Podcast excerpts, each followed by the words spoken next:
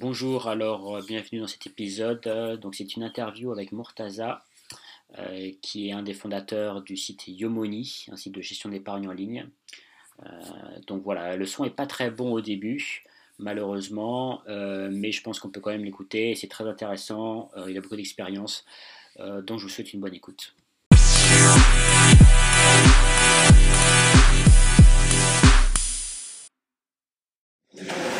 Bonjour à tous. Alors aujourd'hui, j'ai le plaisir d'accueillir Murtaza euh, de Yomoni, directeur des investissements, cofondateur de Yomoni. Ensemble, on va parler d'investissement, de, gestion de portefeuille, d'allocation d'actifs, de gestion passive, active. Euh, mais avant cela, je vous invite à cliquer sur le bouton s'abonner, comme ça vous pourrez être averti dès qu'une vidéo est mise en ligne. Euh, Murtaza, bonjour. Bonjour. Tu es donc Chief Investment Officer, CIO en anglais, chez Yomoni. Euh, est-ce que tu pourrais te présenter, nous dire d'où tu viens, ce que tu as fait avant? Avec plaisir. Alors, euh, moi, j'ai créé Yomoni en 2015 et auparavant, j'avais passé près une vingtaine d'années euh, sur les marchés financiers. J'ai commencé à travailler en 94-95 dans une banque américaine sur, sur les marchés financiers, ensuite dans une banque française entre les États-Unis et, et, la France. Puis ensuite, je suis rentré en France et puis ensuite, j'ai travaillé pendant une bonne dizaine d'années en Suisse. Euh, en gros, ma carrière, c'est essentiellement d'avoir commencé comme euh, économiste, macroéconomiste, stratégiste, euh, sur les activités de taux, sur les activités de change et également sur les activités de action, marché action. J'ai été également gérant, gérant action dans un, hedge fund. Et puis dernièrement, avant de créer Yomoni, j'étais responsable de la stratégie d'investissement pour l'ensemble du private banking de Société Générale. ça veut dire bah, piloter un comité d'investissement, piloter des allocations d'actifs, mais également définir un scénario macroéconomique sur lequel on va décliner euh, des, allocations, en tout cas des, biais tactiques. Euh, aujourd'hui, c'est un petit peu mon rôle chez, euh, chez c'est de définir à quoi doit ressembler le meilleur portefeuille pour tel, tel niveau de risque, quelles sont nos perspectives à moyen et long terme, et essayer d'adapter nos portefeuilles en termes d'allocation d'actifs. on va y revenir. Donc une, expérience large, on a pas mal de classes d'actifs sur pas mal d'années, pas mal de secteurs géographiques aussi. Euh, alors, du coup, Yomoni, c'est quoi Si tu peux nous en parler un peu plus, à qui s'adresse l'offre euh, Qu'est-ce que vous faites exactement? Alors, Yomoni, c'est euh, défini souvent par un jargon anglo-saxon qui est le robot advisor. En pratique, pour nous, pour les parlants français, Yomoni, c'est avant tout une société de gestion qui propose un mandat de gestion pour ses clients. On est également courtier en assurance, ce qui nous permet de, aussi de distribuer de l'assurance vie et d'héberger ce mandat de gestion, ce compte en action ou ce compte en en actifs diversifiés dans une, dans une assurance vie. Je me souvenir de la préférence des Français pour, l'assurance vie et des avantages fiscaux que, ça apporte. Et donc on peut, on fait ça, tout ça dans une assurance vie, mais également euh, dans un compte titre qui reprend un petit peu ses lettres de noblesse. En général, le, compte titre est bien connu des, des traders. Et puis le PEA, qui est euh, le véhicule parfait pour euh, des portefeuilles purement actions, mais là, évidemment, lié à des, à des portefeuilles plutôt risqués. D'accord, donc ça, c'est les enveloppes fiscales, donc PEA, assurance vie, compte titre. Euh, juste un détail par rapport aux clients, justement, par rapport au fait de pouvoir accéder à ces supports-là, euh, ces enveloppes fiscales. Il faut être français, il faut être, euh, si on est à l'étranger, comment ça se passe? Si on est étranger en France, comment ça se passe? Alors ça, ça, ça, devient un petit peu compliqué. Je, je donnerai tous les détails sur le site, mais la grande ligne, c'est pour tous les résidents français, qu'ils soient français ou non, toute notre offre est, disponible. Et pour les Français à l'étranger, l'essentiel de notre offre est disponible. Voilà. on n'a pas vocation à distribuer pour les étrangers à l'étranger. Euh, par contre, un Français qui est euh, qui va partir peut souscrire une assurance vie euh, qui souscrira en France et qui sera qui sera utile pour toute son expatriation, par exemple. je voulais je voulais revenir également sur sur ce que tu disais à propos de l'enveloppe fiscale. C'est vrai que nous notre vocation n'est pas à gérer les enveloppes fiscales, mais effectivement, notre offre vraiment s'adresse à un épargnant français qui veut déléguer son épargne et qui veut avoir un projet de long terme et qui va accumuler cette épargne financière. Alors du coup, par rapport à ça, le fonctionnement et euh, ces différents projets, euh, ces différents profils, euh, comment vous fonctionnez concrètement? Alors concrètement, on, a, une croyance très forte, c'est que la performance, l'appréciation du capital se fait dans le temps. Elle ne se fait pas par une prise de risque ou par un trading actif et peut-être en contradiction peut-être ce que tu, ce que tu promets dans d'autres dans d'autres canaux, mais mais l'idée, c'est vraiment une épargne patrimoniale qui s'accumule dans le temps et qui va transformer le temps en performance. Donc pour ça, il faut que l'épargnant ait une bonne, une bonne, un bon accompagnement sur ce, qu'il est capable de tolérer en variation de, la valeur de son portefeuille, donc on va dire ses risques, mais également qu'il ait une bonne appréciation du temps qu'il a devant lui. on sous-estime souvent le temps qu'on a devant soi. Finalement, même à 40 ans, euh, moi qui en ai 44, bah, j'ai encore, euh, j'ai encore un horizon de temps de 25 ans. En fait. ce qui paraît quand même assez long en termes de, pour d'actifs, ça permet de s'exposer quasiment à, tout. alors qu'on aurait toujours tendance à penser qu'on a besoin d'argent dans les 3-5 ans. Donc cette compréhension du temps, c'est essentiel. Ensuite, il y a l'évaluation du risque. Donc en pratique, c'est la modélisation d'un niveau de risque pour un client. Et ensuite, le, projet temporel plus l'évaluation du risque nous donne un projet d'investissement qu'on va traduire en une allocation d'actifs. Et là, c'est très important, en fonds indiciels et en ETF. On revient sur euh, une marque de fabrique de la société de gestion qui est de privilégier l'indiciel, de ne pas faire de choix de valeur. Euh, et on va faire cette allocation et on va essayer de la, maîtriser dans le temps et entre autres à court terme de gérer les risques sans lire cette, cette, allocation. Donc là, deux thèmes importants dont, tu as parlé, l'allocation d'actifs et la gestion indicienne. Euh, par rapport à l'allocation d'actifs, est-ce que tu peux nous en dire plus sur euh, justement euh, les, classes d'actifs sur lesquelles vous placez l'argent, actions, obligations, etc. Quelles sont les différents classes d'actifs où vous êtes actifs?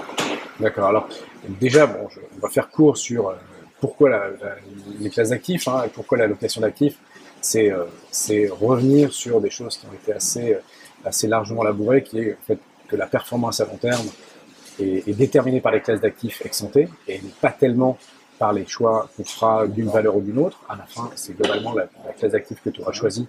Euh, quand tu accumules sur 20, 30, 40, 50 ans, la dispersion des classes d'actifs est, énorme en fait, et irrattrapable par rapport à la, la sélection d'un titre ou l'autre. Euh, donc c'est vraiment là-dessus qu'on se focalise. Et ensuite sur euh, la deuxième partie qui est quelle classe d'actifs Pour nous, c'est la dimension de la diversification. Il y a forcément des classes d'actifs qui en moyenne performent mieux que les autres, on va dire en moyenne souvent historique, par exemple les actions, euh, mais sur des périodes euh, de dimension, on va dire de 2 à 5 ans, 2 à 7 ans, euh, on peut avoir un bear market, marché baissier structurel et des sous-performances durables. Donc, ce qui est important, c'est toujours de diversifier avec des actifs qui vont être, qui vont permettre de la performance, mais surtout d'amortir le portefeuille. Et donc pour ça, on, est très agnostique en fait sur les classes d'actifs, du moment qu'il y ait une relation euh, fondamentale, c'est-à-dire qu'on arrive à valoriser la classe d'actifs dans, un contexte rationnel, c'est-à-dire que si aujourd'hui ne permet pas de le faire sur les cryptocurrencies.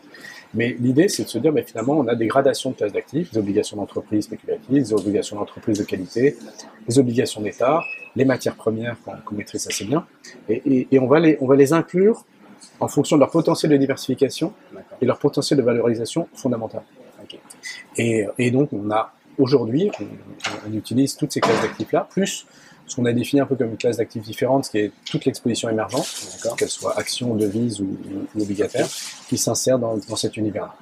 D'accord. Déjà, la classe un peu émergente est un peu euh, plus précise, disons, euh, avec les actions globales, etc. Est-ce que, au niveau plus précis, justement, vous, vous allez jusqu'à faire, par exemple, du thématique, du sectoriel, euh, plus biotech, plus finance, vous ne faites pas ce genre de choses? Alors, on se refuse à faire du thématique, euh, dans le sens du thématique, de prédire que demain, euh, le monde sera tel que ce secteur-là, ou où on va dire le thème du vieillissement, ou le thème de la santé, ou le thème des énergies alternatives est intéressant. en général, par expérience, pour l'avoir beaucoup vu c'est plutôt quelque chose qui est très vendeur, mais qui, dont la performance est assez aléatoire. On se souviendra que du thème qui a marché.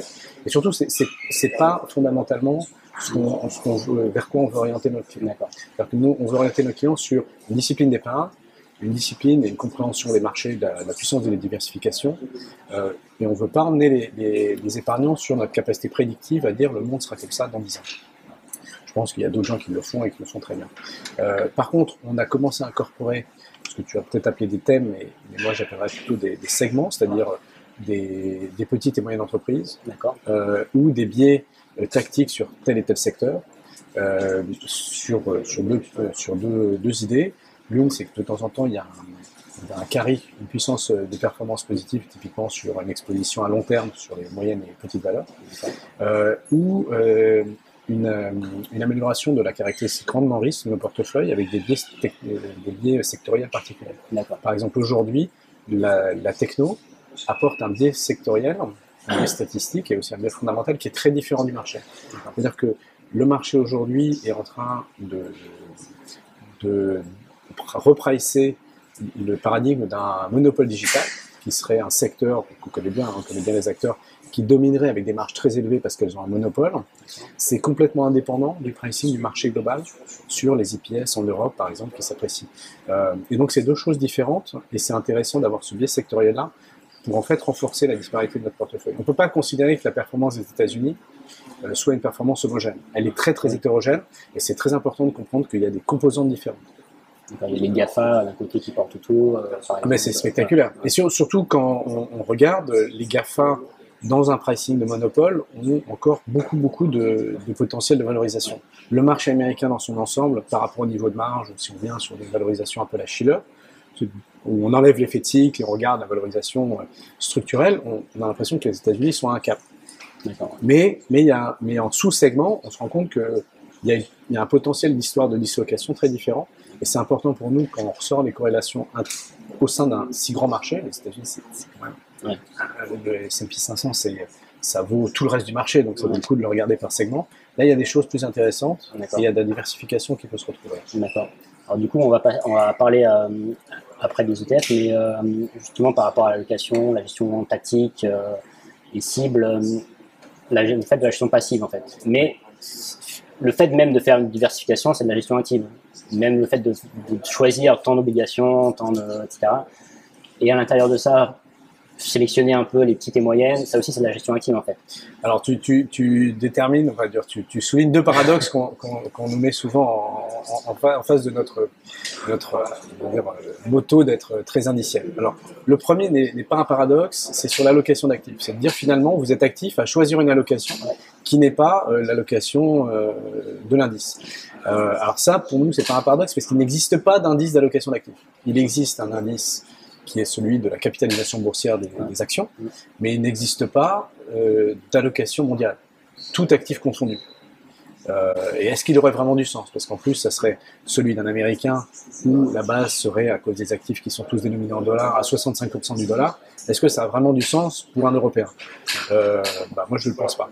Et donc, en plus, quand on fait de l'allocation d'actifs basée sur les masses, imaginons qu'on ramène toutes les obligations et qu'on dise bah, finalement ça, c'est portefeuille de marché, tu es en train de pondérer ton exposition à obligations sur les pays les plus endettés. C'est toujours un petit peu compliqué de te dire qu'en fait, ça, c'est la meilleure, c'est la meilleure allocation. Euh, typiquement en Europe, tu aurais eu, avant la crise, euh, la crise souveraine, une exposition sur les périphériques qui aurait été très, très, très élevée.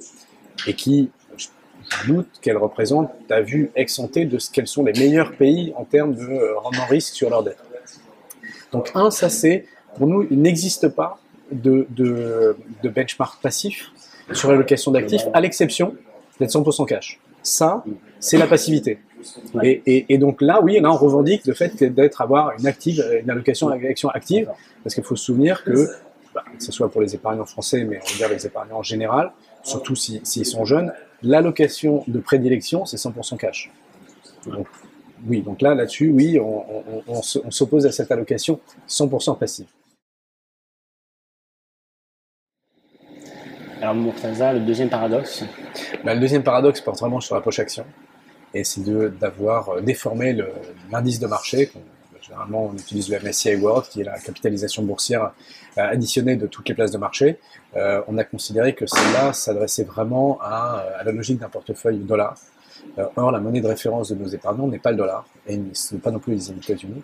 Donc, on, a regardé comment, quel était le portefeuille idéal, le portefeuille de marché équivalent pour un investisseur euro qui avait aucune intention d'aller habiter aux États-Unis pour, dépenser sa retraite. Et, donc ça nous fait des allocations différentes. Et ensuite, on a également fait un petit travail de segmentation du marché pour voir si on pouvait avoir un meilleur rendement risque que la MSCI World. Et donc ça nous donne effectivement un biais actif sur cette allocation. Alors c'est pour ça que notre paradoxe, bah, on y répond par le fait que euh, on est surtout gestion indicielle, ça veut dire qu'on ne fait pas de choix de valeur. On n'est pas bottom-up. On ne vous racontera pas l'histoire du gérant qui a trouvé la pépite. Ça, en général, il euh, faudra, s'enfuir le jour où je le ferai. Et euh, on est plutôt top-down dans, le lexique un peu habituel. Euh, et dans le top-down, ça veut dire qu'on utilise de l'indiciel, mais ça ne veut pas dire qu'on est passif à tous les niveaux. Passif en classe d'actifs, comme j'ai dit, ou passif dans les régions ou les segments de marché euh, actions. Il faut, je pense que là, la particularité de l'investisseur euro et la réalité pratique de l'investisseur euro ou franc suisse ou yen, par le passé on l'a vu, est très différent de toute la littérature qui est axée sur des données américaines pour un épargnant américain euh, comme, euh, voilà, comme Wall Street les imagine, mais, mais la vraie vie, elle n'est pas. par rapport aux devises, on va, on va y revenir après, par rapport au support ETF, etc. Tu vas nous expliquer un peu ça, comment vous faites justement pour éger le risque de devises? Avant ça, je voulais juste te demander, par rapport, on a vu l'allocation, un peu les, secteurs où vous intervenez ou pas. On n'a pas parlé des matières premières et souvent on en parle beaucoup. Est-ce que vous investissez dedans Sous quelle forme? Alors, on place sur, euh, sur certaines matières premières qui ont des comportements euh, assez intéressants en termes de diversification. Euh, la plus importante en termes de diversification sur le long terme, c'est l'or. L'or est assez peu présente en général dans les portefeuilles parce qu'on va dire déjà ça a mauvaise réputation. un, or inerte, non productif, etc. Il faut, se souvenir que c'est un placement, c'est-à-dire que c'est pas parce qu'on place en or qu'on investit dans l'or. Donc il faut rappeler aux gens que quand on achète de l'or, l'or ne s'est pas créé.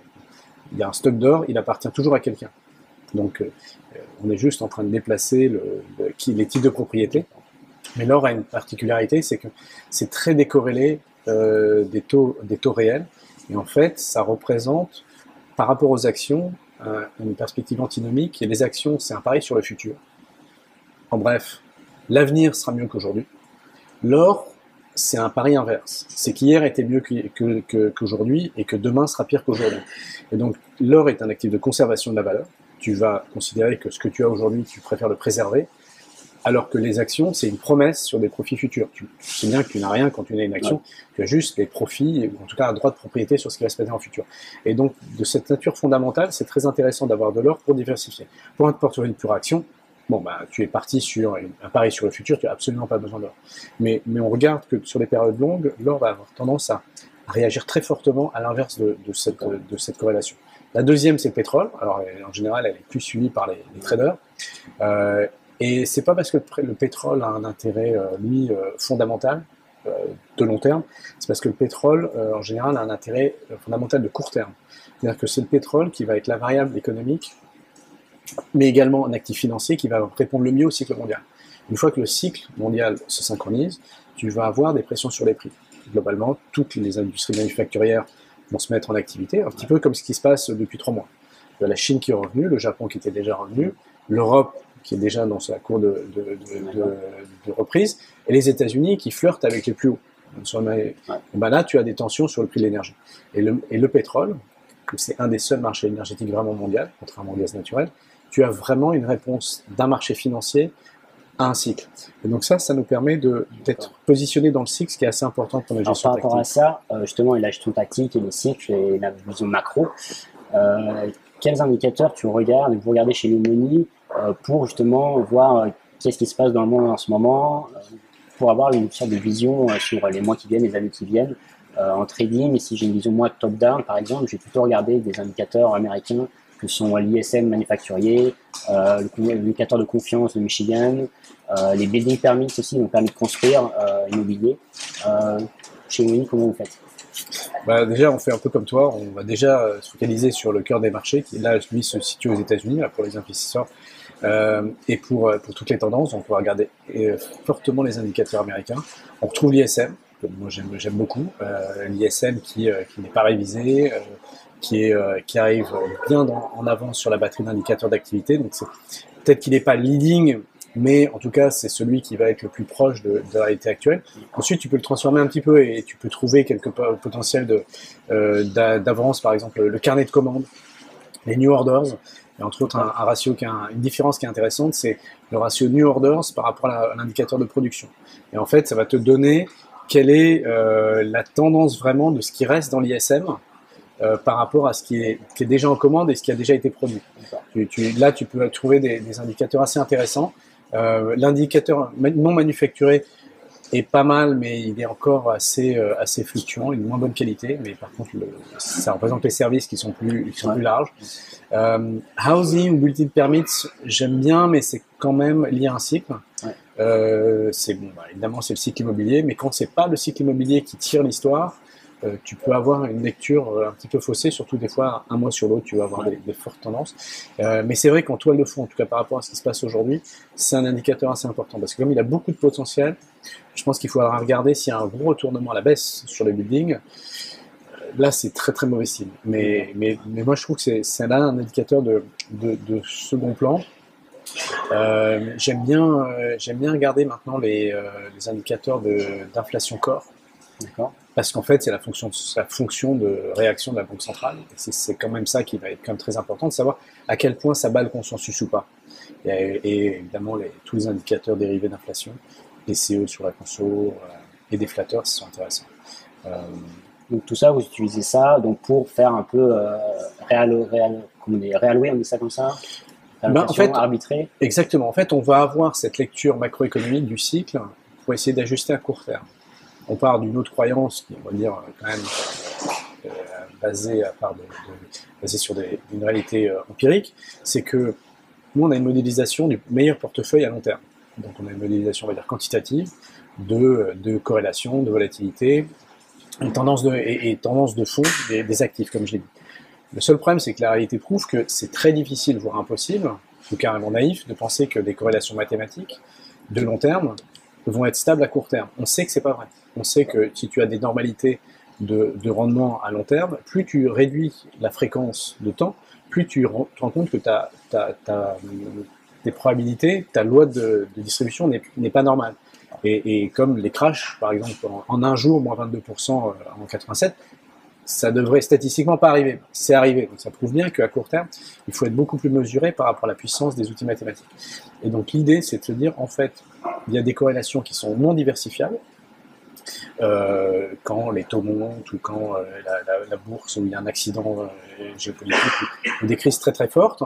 Et donc, quelque part, on garde la main sur ces corrélations très court terme. Et donc c'est pour ça que ce qu'on a, ce qui est, que nous on a synthétisé, c'est que finalement le cycle d'affaires n'était pas diversifiable. Et donc c'était très important d'avoir une allocation qui correspondait à chaque phase du cycle. Donc voilà, schématiquement, on, on décompose en quatre le cycle d'activité et on veut savoir est-ce qu'on est en croissance sans inflation, en croissance avec inflation, où là par exemple on aura du pétrole, euh, pas de croissance mais encore de l'inflation, où là l'or va surperformer le- les actions, et enfin si on a euh, moindre croissance et moindre inflation, et là c'est le royaume de l'obligataire, des durations très longues sur des gouvernements. On n'y est pas encore. Non, on n'y est pas encore, mais on y est resté quand même pas mal d'années auparavant. Et donc, tu vois, on joue sur Ouais. ça, dans cette idée que notre allocation diversifiante va pas permettre de, de- de ma- maîtriser le risque. On veut garder des portefeuilles qui sont très stables en risque, quels que soient les horizons de temps. ça marche. Alors euh, maintenant, je voudrais parler, euh, Murtaza, des supports d'investissement concrets que sont les ETF, les trackers. on a parlé de gestion indicielle, passive. Pourquoi on les utilise? À quoi ça sert? Quels sont les avantages ou les inconvénients? Alors, les, avantages des, trackers, on utilise euh, des ETF et des fonds indiciels. Donc, les fonds indiciels, c'est ce que tu, vas, souscrire comme un fonds. Les trackers sont des fonds que tu peux également échanger pendant la journée ou, à la clôture, directement comme un ordre de bourse. Euh, ça, je pense que tes, auditeurs le connaissent. Euh, bah, en fait, pour nous, c'est le meilleur moyen de faire de la gestion indicielle, d'avoir accès à tous les marchés, avec toutes les valeurs, avec la diversification la plus forte possible et le plus simplement du monde, sachant qu'en plus, ces produits-là, alors qu'ils sont supérieurs à une sélection euh, restreinte d'actions, sont moins chers que, euh, que les fonds traditionnels. Euh, donc ils sont bien bien moins chers, parce qu'en général on parle de 5 points de base jusqu'à 30-40 points de base. Pour les fonds équivalents en actions, on parle de 2% à 3,5%. Donc, On est, de l'ordre de, euh, de 5 à 50 fois plus. Enfin, plutôt 5 à 20 fois plus. Euh, pourquoi on les utilise? Bah Parce que, un, ça nous offre l'accès au marché direct. Deux, ça nous donne la diversification. Trois, les coûts sont moindres. Et surtout, euh, l'efficacité, c'est assez facile finalement de choisir les bons ETF. Euh, c'est beaucoup plus facile que de choisir le bon fonds, du bon gérant, euh, qui va performer sur cette période-là et qui va avoir une performance différente. Du coup, qu'est-ce qu'un bon ETF Alors, comment vous les Un bon ETF. Vous avez l'or, l'un ou l'autre? Alors, on va prendre plutôt les ETF actions obligataires. Un ETF, euh, un bon ETF, c'est celui qui représente, qui réplique un indice qui est représentatif de son marché.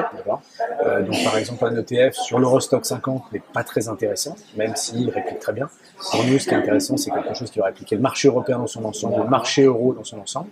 Euh, donc, typiquement, un ETF qui va répliquer le MSCI euh, Europe, euh, où là, il y a plus de 300 valeurs. C'est, c'est- ça, c'est un ETF exhaustif. Ensuite, c'est un ETF sur lequel euh, on va avoir une qualité de réplication, c'est-à-dire qu'on fait le boulot euh, correctement. Euh, et évidemment, les frais sont à prendre en compte, puisque les frais, bon, bah, en général, sont tirés de la performance. Euh, mais sur le moyen, moyen long terme, tu peux comparer des ETF à frais différents, mais sur la qualité de réplication. Euh, et puis ensuite, c'est euh, la disponibilité sur l'exécution, c'est la qualité de l'exécution. Alors ça, c'est vraiment quelque chose qui peut être aussi considéré comme un inconvénient dans l'ETF et peut-être un avantage des fonds. C'est que euh, bah, tu es quand même dépendant de la liquidité du marché à ce moment-là. Et on n'a pas encore sur l'Europe une liquidité équivalente à celle des marchés ETF, des marchés américains. La profondeur du marché, l'accès au marché, euh, les bidas, pour parler précisément, sont quand même beaucoup plus élevés en Europe et sur Euronext. Euh, et sur des produits comme les ETF PEA, par exemple, que, que, que les Français connaissent bien, euh, par rapport à ce qu'on connaît un petit peu de, de la littérature anglo-saxonne, de dire que les ETF, c'est, c'est quasiment un free lunch sur le marché. C'est, quelque chose qui est regardé euh, très très précisément. Et après, il y a des maisons qui sont meilleures que d'autres. Alors, on va pas en citer, mais après, c'est intéressant de, de, de discuter régulièrement avec ces grandes maisons. Alors, est-ce que c'est un avantage, un inconvénient? Je ne sais pas, mais il y a quand même moins de sociétés qui font des ETF que des sociétés qui font des fonds. Ce qui fait que c'est assez facile d'avoir accès dans une discussion en, en, un ou deux mois. Je peux faire le tour de tous les grands fournisseurs euh, et j'aurai euh, sondé 90% de, du, du, marché. Mais en gros, enfin, on peut les citer. Hein. Je veux dire, en France, il y a Lixor, Amundi, bah, en distribution, il y, a, il y, a, BlackRock, il y a également BNP, sur lequel ouais. on fait beaucoup de fonds indiciels. Il y a des, des boutiques comme Ociam. Euh, il y a des, des, étrangers qui font des thématiques qu'on utilise pour les matières premières, comme Deutsche Bank. Il y a aussi une grande gamme UBS, mais qui est plutôt présente sur les marchés allemands. Euh, et il y a euh, les, euh, les ETF euh, Street, les, les, tous les Spiders, qui sont aussi euh, dominants aux États-Unis, moins présents en, en Europe mais sur des thématiques typiquement obligataires, c'est assez intéressant.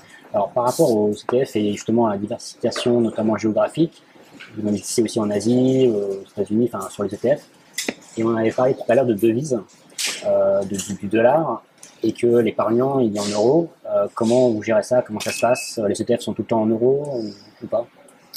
Alors, les ETF, en particulier dans l'assurance vie, euh, sont toujours cotés en euros. D'accord. Euh, mais finalement, la monnaie de valorisation de l'actif est parfois en sterling, en dollars euh, ou, euh, ou, en c'est une question très importante. On n'a pas la réponse absolue et dans tous les cas de figure. Pour nous, la référence, c'est d'avoir une monnaie euro avec beaucoup de, beaucoup de, parts hedgées, parce que le monde financier est fait pour les Américains, est fait avec une base américaine, donc on essaye de la, de la déformer. Après, sur, sur des expositions typiquement devises émergentes, on considère que ça fait partie justement du jeu. C'est-à-dire que ces monnaies ont un carry positif, c'est-à-dire un risque inhérent qui est fort à cause de l'instabilité monétaire, l'instabilité politique, ou, ou, en tout cas il y a une prime de risque. Elle se retrouve dans la monnaie, qui est un peu dévalorisée, en tout cas qui offre des rendements en, en taux supérieurs. Et donc c'est le jeu. Si on hedgeait, on serait obligé d'emprunter à 10% pour investir en, en, au Brésil en étant hedgé. Là, euh, ben, ce, serait, ce serait comme si on investissait autant investir à Paris sur, sur, sur un, un, un, SCPI, c'est plus simple. Euh, donc là, ça fait partie du jeu. Il y a des moments où pour nous, ça fait pas partie du jeu. Par exemple, le carry trade euro-dollar, pour nous, ne fait pas partie du jeu d'investissement. Donc souvent, il est hedgé en stratégique. Après, quand le hedge. En français, hedgé, c'est couverture. Hein. Oui, couvert sur le change. C'est-à-dire qu'en fait, quand vous êtes en, en, euros, vous investissez dans des actifs américains, donc en dollars, mais vous ne supportez pas le risque de change. Donc pour monter une telle position, bon, vous pouvez le faire dans un ETF, mais l'ETF fait la même chose que si tu es un trader, c'est que tu achètes ton actif en, en dollars avec des dollars que tu as empruntés et tu as mis en face des euros. Donc tu vas payer, et donc tes, tes euros te rapportent un peu de taux d'intérêt, sauf que les taux sont négatifs, et les dollars te coûtent un peu de taux d'intérêt parce que les taux sont positifs. Donc en fait, tu as une stratégie de, hedging qui est un portage négatif, et donc il peut te coûter assez cher. Donc aux États-Unis, par exemple, on a une position en, dollars pour le S&P 500 euh, qui n'est pas hedgée, parce qu'effectivement le hedging coûte très cher. L'euro-dollar là est à 1,20, euh, ce qui est 1,22 même, ce qui est pour nous un petit peu la fourchette haute, même si la tendance est haussière, mais c'est un peu la fourchette hausse. Ça vaut pas le coup de payer ces 2,5 de, de hedge. Euh, et donc pour l'instant, il n'est il est pas hedgé. Je, je, reviendrai juste pour, pour corriger, il ne faut pas que j'oublie justement dans les Américains, le champion de la gestion indicielle, c'est Vanguard. Ouais. Je ne l'ai pas mentionné, mais, mais, en fait, on l'oublie tellement dans les ETF, c'est vraiment un monde à part. Donc effectivement, on utilise pas mal de Vanguard. Okay. Et là, c'est des parts non hedgées. Ok, ça marche. Alors, juste une question, euh, pour terminer, deux questions, euh, ou trois même, euh, par rapport à la gestion ISR, investissement socialement responsable, on a de plus en plus, on en parle de plus en plus, ça n'a pas encore fait euh, des, arriver jusqu'au grand public, mais sur une gestion chez Yomoni, allocation d'actifs, est-ce que ça, ça peut entrer en jeu? Est-ce qu'il existe des ETF par rapport à ça? Est-ce que vous avez des demandes clients par rapport à ça? Alors, on a euh, beaucoup de demandes clients par rapport à ça, justement, euh, sur ce, sur ce thème-là. J'aime pas considérer que c'est un thème, parce que justement, on revient sur la gestion thématique, et je ne pense pas justement que l'ISR, ça soit une espèce de parfum du jour avec le thème comme on mettrait euh, les millennials, et puis, et puis je sais pas, la, la, santé, et puis on mettrait l'ISR. L'ISR, c'est, on va dire, c'est plutôt un, plutôt un filtre ou une, un type de gestion. Euh, nous, ce qu'on pense, c'est que euh, c'est déjà arrivé dans le grand public. Euh, l'offre aujourd'hui n'est pas encore à la hauteur de, je pense, de la demande, en tout cas la satisfaction des clients.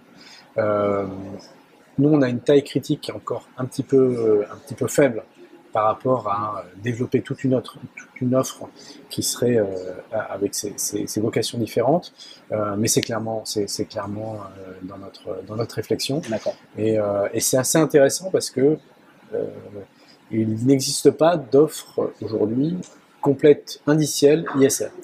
Aujourd'hui, il y a une offre soit thématique ISR, soit gestion active très concentrée ISR, euh, mais, mais il y a assez peu cette approche indicielle et surtout allocation d'actifs ISR.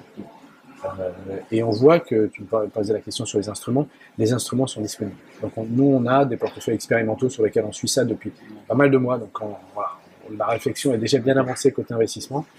La question, c'est de savoir est-ce que, est que ça a du sens ou est-ce que Diomini ne devrait pas devenir complètement ISR C'est aussi une, autre, question. D'accord. Donc à suivre. Euh, une question euh, que je ne peux pas ne pas te poser en ce moment, c'est les crypto-monnaies. Vite fait, euh, on va pas en parler 500 ans, mais est-ce que c'est intéressant? Est-ce que ça peut rentrer dans un portefeuille ou pas? Alors il faut que je, me déguise en là ou je, fais comment pour, pour, répondre à la question en étant diffusé sur tous les réseaux pas encore, Ce n'est pas une classe d'actifs selon toi? Non, c'est pas une classe d'actifs. Euh, essentiellement parce que j'ai un problème de valorisation de, l'actif. D'accord. C'est-à-dire que euh, dans un actif, comme je disais, c'est pas un investissement, c'est un placement. Ça veut dire que un actif, il y a quelqu'un qui l'a émis, il y a quelqu'un qui le possède. Donc c'est comme un bilan d'entreprise. Tu as un passif et un actif. Quand tu possèdes une action, il y a quelqu'un qui te doit quelque chose. Quand tu possèdes une obligation, c'est dans, dans, le passif de, quelqu'un, voire le passif d'un gouvernement. Et même quand on détient une monnaie, c'est dans le passif d'une banque centrale. Euh, quand je détiens du Bitcoin, j'ai une créance sur qui? Et ça, j'ai du mal à le comprendre. Quand je sur l'Ethereum, j'ai une créance sur qui? Qui qui me doit des comptes sur ma créance? Et, ça, c'est un petit peu gênant. Je ne pense pas que toutes les que les cryptos c'est fini et que euh, blockchain ça, ça ira nulle part. Je pense qu'au contraire, il y a des idées. Alors nous on en a, mais, parce que tout le monde se pose des questions, mais je pense qu'il y a des idées qui vont émerger avec une crypto qui, a, qui est la créance de quelque chose. Et dès le moment où, tu auras une créance de quelque chose, je pense que nous, on pourra réfléchir à bah, quelle est la valeur de cette créance. Est-ce qu'elle apporte quelque chose par rapport à ce qui existe déjà, donc l'aspect de diversification? Comment on peut y accéder? Est-ce que c'est un bien qu'on va pouvoir trouver de façon liquide sur les marchés? Il faut se trouver que quand c'est pas liquide sur les marchés, du private equity par exemple, aujourd'hui on n'en a pas. Donc euh, même si c'est une classe d'actifs, il y a des choses qu'on ne veut pas incorporer. Donc on va, tu vois, on va passer tout ce filtre, mais les cryptos. Euh... l'ISR oui, mais les cryptos peut-être pas. Euh, alors maintenant, pour terminer, une question que ma femme, euh, militante engagée des premières heures, me pose tous les matins. Euh, à quoi tu sers? C'est vache comme question. non, on s'est posé la question. On n'a pas fait Yomoni pour rien. L'idée, c'est qu'on espère qu'on sert l'épargnant à avoir acquérir une sérénité sur ses placements et les faire performer sur le long terme. Et donc moi, dans cette histoire-là, je sers à piloter ces portefeuilles, à générer de la performance, on va dire un petit peu en toute tranquillité pour le, pour, euh, pour le client. Donc on va transformer vraiment le temps en argent, euh, le temps en performance. Euh, et donc pour que le temps puisse faire son œuvre, il faut que ça soit vraiment, on va dire, en toute sérénité, en toute quiétude pour l'épargnant. Quelque part, moi j'espère que je sers à lui offrir cette quiétude pour que, à la fin, son propre patrimoine est, fructifié pour, pour son propre bénéfice. Parfait. Bah, écoute, euh, merci beaucoup. Merci Marc. Euh, je vous invite à cliquer sur j'aime, like, hein, si vous avez aimé cette vidéo, bien sûr, et de vous abonner encore une fois à la chaîne YouTube. Merci, au revoir.